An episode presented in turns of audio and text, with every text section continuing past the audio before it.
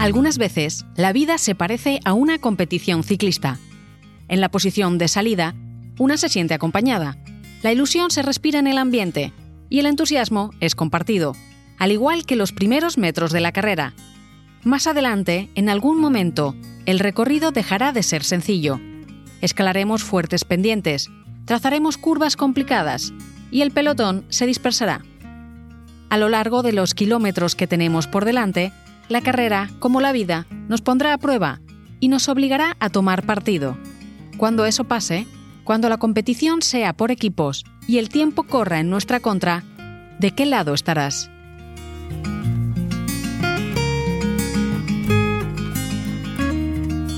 Detrás de una bicicleta se esconden infinitas historias, de viajes, de superación, de amor, de rupturas y de cambios que transformaron para siempre nuestra sociedad. En este podcast te contaré algunos de esos relatos, los de hombres y mujeres que con una bicicleta se atrevieron a ser diferentes. Te habla Lola Buen Día. Acompáñame en este episodio de Historias de Bicicletas.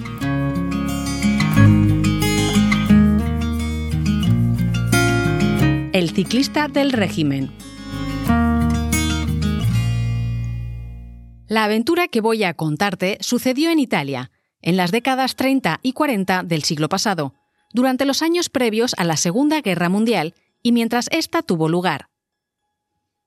Quédate escuchando porque vas a descubrir uno de los secretos mejor guardados del ciclismo de todos los tiempos.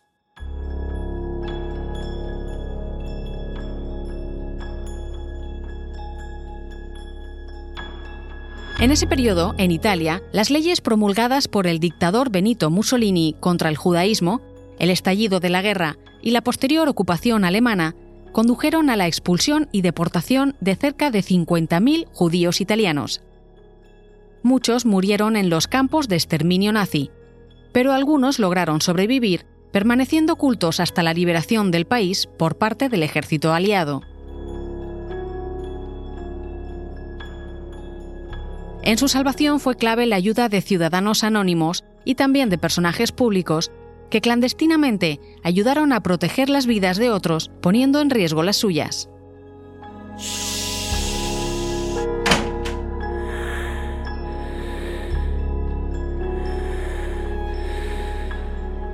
Una de esas personas fue Gino Bartali, el ciclista italiano más famoso del momento y cuya imagen había sido asociada al régimen fascista.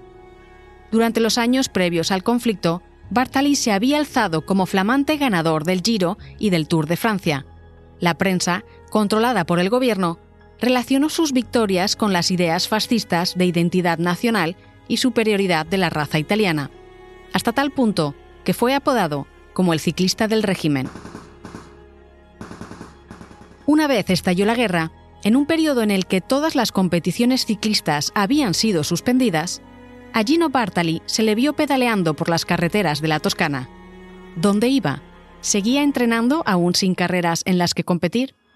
Sigue escuchando y comprobarás que en esta historia nada es lo que parece.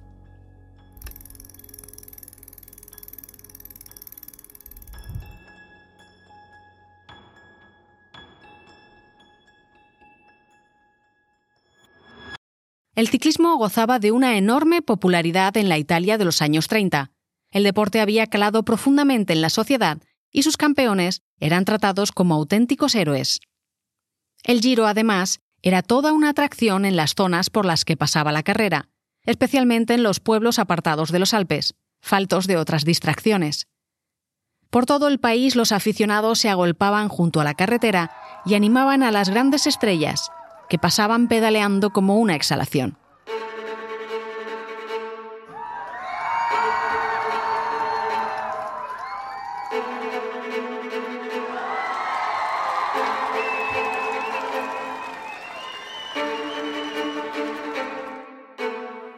Gino Bartali, el mayor de cuatro hermanos de una humilde familia de la Toscana, vio en esta disciplina la posibilidad de ganar dinero y reconocimiento. Su afición se originó en Ponte de Ema, una pequeña población donde nació y trabajó en un taller de bicicletas. Allí, reparando ruedas y bielas, nació en él el interés por la competición.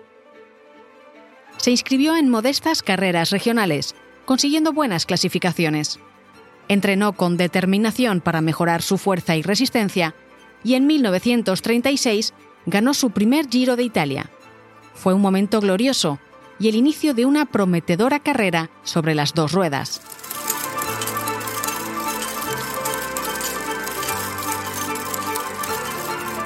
En 1937, Gino se propuso como objetivo ganar el Giro de Italia y el Tour de Francia en el mismo año, algo que nadie había conseguido hasta entonces.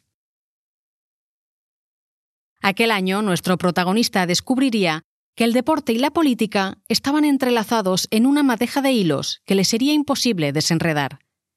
En no pocas ocasiones recordaría las palabras que años atrás le había dicho su padre, un socialista comprometido. La política es una trampa. Recuérdalo, mantente alejado de ella. El deporte fue uno de los métodos más convincentes utilizados por el gobierno de Benito Mussolini para promover su ideología supremacista tanto dentro como fuera del país. El fascismo mostraba a los mejores deportistas como embajadores de la identidad nacional y sus conquistas como ejemplo de la superioridad de la raza los entrenamientos se convirtieron no solo en una preparación física, sino en el diseño de un espectáculo dirigido a demostrar al mundo la excelencia italiana. Así, una medalla en los Juegos Olímpicos o en el Tour de Francia valía más que cientos de actos diplomáticos. Para asegurarse el control de tan eficaz propaganda, las organizaciones y clubes deportivos estaban dirigidas por miembros de alto rango del gobierno, Gino Bartali no tardaría en darse cuenta de que sus decisiones deportivas iban a verse condicionadas por los intereses políticos. La primera vez fue cuando en 1937, después de haber ganado el Giro de Italia, el régimen de Mussolini, contradiciendo las recomendaciones médicas que desaconsejaban la participación de Bartali en otra gran competición, insistió en que éste corriera el Tour. La experiencia le decía a Gino que las represalias contra los deportistas contrarios al gobierno podían llegar a ser drásticas. Otro ciclista, Otavio Boteca, abiertamente socialista, había aparecido muerto años atrás en una cuneta, fusilado a manos de milicias fascistas. No es de extrañar que Gino Bartali acatara las instrucciones y que finalmente participara en el Tour. Durante la carrera, una caída le hizo perder posiciones, y aunque iba ganando, alzarse con el primer puesto se complicaba. El gobierno de Mussolini, una vez más, intervino, esta vez para obligarle a abandonar. Una retirada por lesión sería menos bochornosa que cualquier puesto en la clasificación distinto al primero.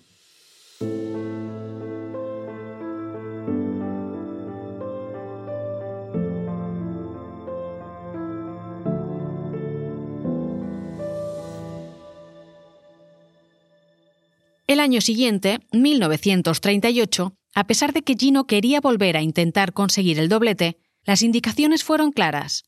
El régimen quería asegurar la victoria en Francia, de modo que Bartali solo participaría en el Tour. El ciclista ganó la competición francesa aquel año, pero los periódicos convirtieron su victoria en propaganda, publicando que había ganado en nombre de Mussolini. En las crónicas deportivas, Gino no fue representado como un mero ciclista, sino como un soldado que usa su bicicleta como arma. Sin embargo, Bartali, un hombre profundamente católico, no dedicó su victoria al dictador, como habían hecho otros deportistas, sino a la Virgen. Esto debió crear cierto disgusto entre las altas esferas políticas y provocó que a su llegada a Italia, Bartali no fuera recibido como el héroe nacional que describían los periódicos. Tampoco fue invitado, como otros campeones, a la sesión de fotos con Mussolini. Por expresa indicación del gobierno, la prensa local no publicó nada sobre su vida personal, escondiendo deliberadamente a la persona que había detrás del deportista. No le faltaba razón a Bartali cuando decía, el pedestal de la fama no es ni confortable ni firme. Aunque Gino volvió a intentar hacerse con el doblete en los años siguientes, nunca lo consiguió. Sí lo hizo su compañero y eterno rival Fausto Coppi, con quien en 1939 empezó una historia de rivalidades deportivas que los llevó a repartirse los principales títulos ciclistas. Bartali representaba la Italia tradicional católica, más alineada, en principio, con los intereses del régimen. Coppi, por su parte, debido a su juventud y a la relación extramatrimonial que mantenía con una mujer casada, fue asociado a ideas comunistas. La historia de la rivalidad deportiva entre ambos fue también la de una amistad más allá de las etiquetas políticas. Y es que, aunque a lo largo de toda su carrera deportiva, Gino Bartali siempre intentó mantenerse al margen de la política, tal y como su padre le había recomendado, el uso de sus victorias en el ciclismo con fines propagandísticos le llevaron a ganarse el sobrenombre del ciclista del régimen. Años más tarde, se descubriría una realidad bien distinta.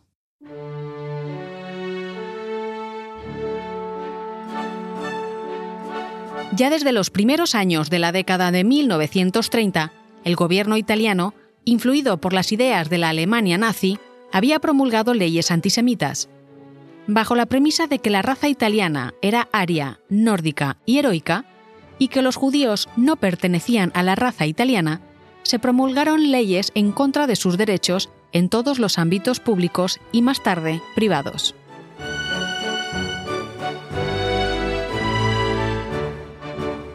Cuando en 1940 estalló la Segunda Guerra Mundial, en la que Italia lucharía al lado de la Alemania de Adolf Hitler, cientos de judíos italianos huyeron, muchos otros fueron encarcelados o trasladados a campos de concentración. Gino Bartali fue llamado a filas. Tuvo suerte con el destino, pues estaba cerca de casa, una fábrica de aeronaves cerca de Florencia. También con el puesto que le tocó desempeñar, mensajero militar. En un principio le proporcionaron una motocicleta de la que debía valerse para hacer llegar documentos militares a distintas localizaciones. Pero uno de sus superiores resultó ser un ciclista aficionado y seguidor de la carrera de Bartali, y accedió a darle una bicicleta en lugar de la moto para que pudiera seguir entrenando durante sus trayectos. Con el beneplácito de sus superiores, incluso se le permitió participar en las pocas carreras que todavía se celebraban por la región. En ese tiempo se casó con su novia Adriana Bani y tuvieron su primer hijo. A partir de 1943, la guerra en Italia dio un vuelco. Benito Mussolini fue derrocado y el rey Víctor Emmanuel III y su nuevo gobierno se unieron a los aliados. Esto no supuso que Italia cambiara de bando, ya que al mismo tiempo los alemanes se habían hecho con el control de gran parte del país y habían creado una república títere presidida por Mussolini. Los siguientes años, entre 1943 y 1945, Italia se desgarró en lo que fue una guerra civil dentro de la Segunda Guerra Mundial. Las tropas italianas se repartieron entre los dos bandos del conflicto y lucharon unas contra otras. Muchos soldados desertaron, otros escaparon a las montañas y crearon milicias contrarias al fascismo, a las que se las conoció como la resistencia partisana.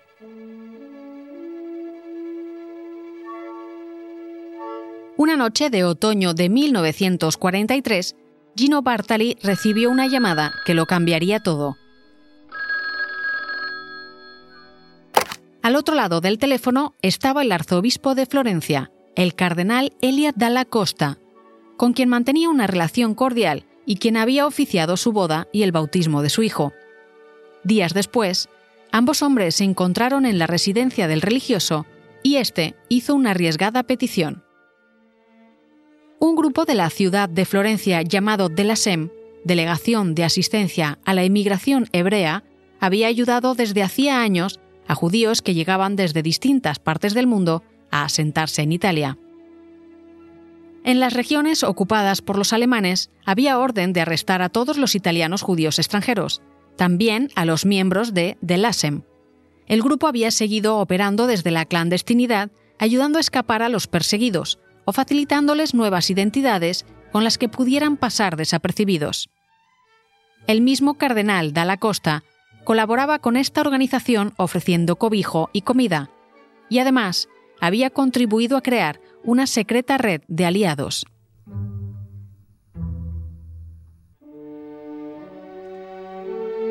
En el pequeño pueblo de Asís a poco menos de 200 kilómetros de distancia desde Florencia, un padre y un hijo, Luigi y Trento Brizzi, propietarios de una modesta imprenta, confeccionaban con esmero documentación falsa destinada a ocultar la verdadera identidad de cientos de judíos escondidos en Florencia bajo la protección del cardenal.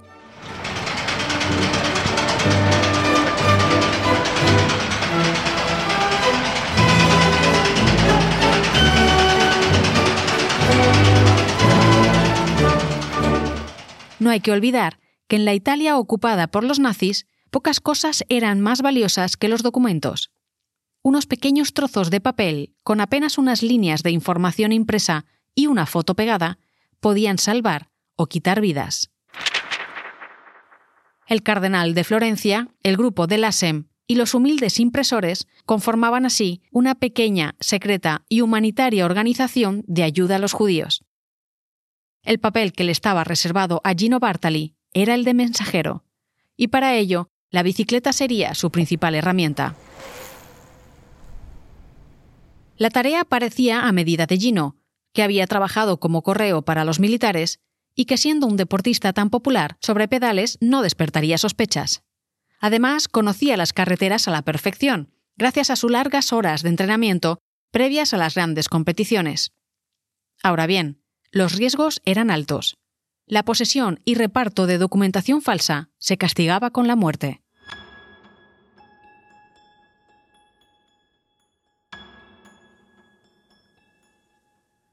Llegados a este punto, el cardenal Dalla Costa le planteó la pregunta sin rodeos. ¿Accederías a realizar semejante esfuerzo? ¿Arriesgarías tu vida por un grupo de extraños? Gino Bartali, campeón del Giro y del Tour, el mayor héroe deportivo del país, el llamado por muchos el ciclista del régimen, asintió. Adriana, la mujer de Gino, no se extrañó cuando su marido reanudó sus entrenamientos. Le veía partir por la mañana, regresando siempre antes del toque de queda, a veces incluso varios días más tarde. ¿Por qué entrenas tanto si no hay competiciones? le preguntó Adriana. Quiero estar listo cuando las carreras se reanuden, contestó Gino. Con el más absoluto secretismo, desde su casa en Ponte de Ema se dirigía primero a Florencia, donde el cardenal le entregaba algunos papeles y fotografías que escondía en el tubo del sillín de la bicicleta. Desde allí partía hacia Asís, donde recogía los documentos que habían falsificado Luigi y Trento Brizzi en su imprenta.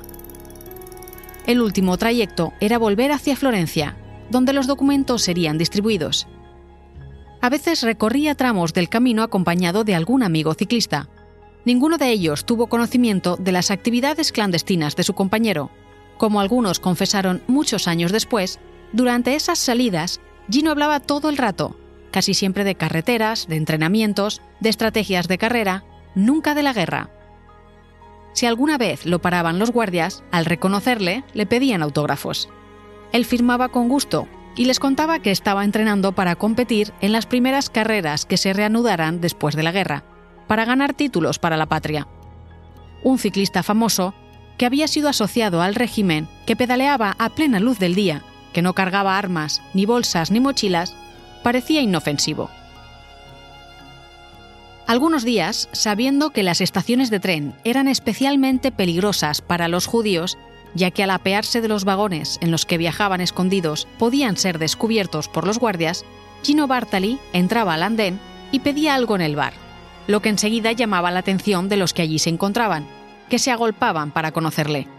Con esa sencilla treta, distraía a los revisores cuando llegaba un tren. Gino nunca supo exactamente qué era lo que transportaba en los tubos de su flaca, los papeles eran distribuidos por contactos del arzobispo de Florencia y él nunca estuvo en contacto directo con las personas a las que ayudó. Solo en una ocasión, Gino facilitó documentos falsos a una familia judía de su entorno. Fue a la de su amigo íntimo Goldenberg, a quien también escondió en su propia casa.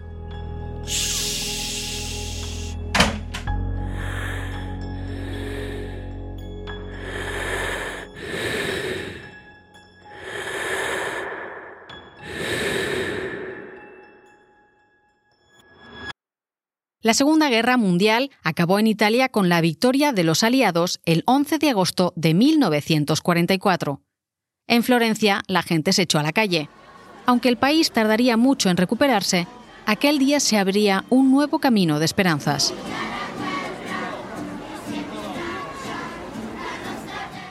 En Asís, en la calle Paolo, donde antes había lucido una banderola con uno de los eslóganes de Mussolini, Luigi y Trento el padre y el hijo que habían confeccionado secretamente cientos de documentos falsos, colgaron una pancarta que decía, Los judíos de Italia tienen sangre italiana, alma italiana y genio italiano.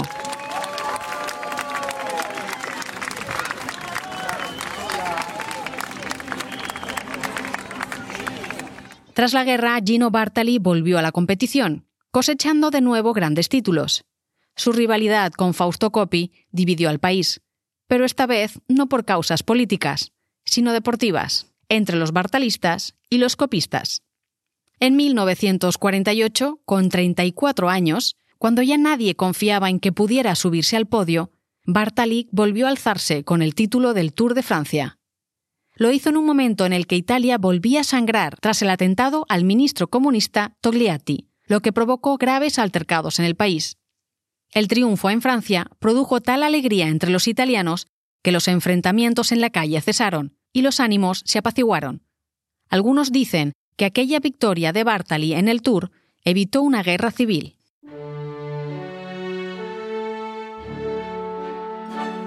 En los casi tres años que duró la ocupación alemana en Italia, se estima que Gino Bartali ayudó a salvar la vida de unos 800 judíos. Durante todo ese tiempo, el héroe nunca compartió su secreto con nadie, ni siquiera con su familia. No lo hizo tampoco después de que acabara la guerra, ni en los muchos años que vivió después. No fue hasta después de su muerte, en el año 2000, cuando se empezó a conocer la verdad.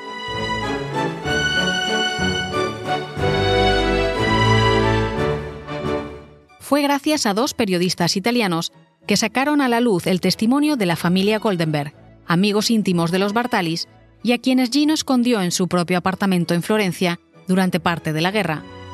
A partir de esa revelación, fueron sumándose otras de distintas familias de origen hebreo, que no solo corroboraron la información, sino que contaron cómo el ciclista les había ayudado a salvar la vida, armado tan solo con su bicicleta. Una de sus nietas, Lisa Bartali, cuando se le preguntó acerca de los motivos que habrían llevado a su abuelo a guardar silencio acerca de estos hechos durante toda su vida, respondió, Algunas medallas se llevan en el alma, no en la chaqueta. Así, el que fuera injustamente conocido como el ciclista del régimen, fue despojado por fin de su apodo y ensalzado como el auténtico héroe que fue. En la historia del ciclismo, como en la vida, las cosas no siempre son lo que parecen.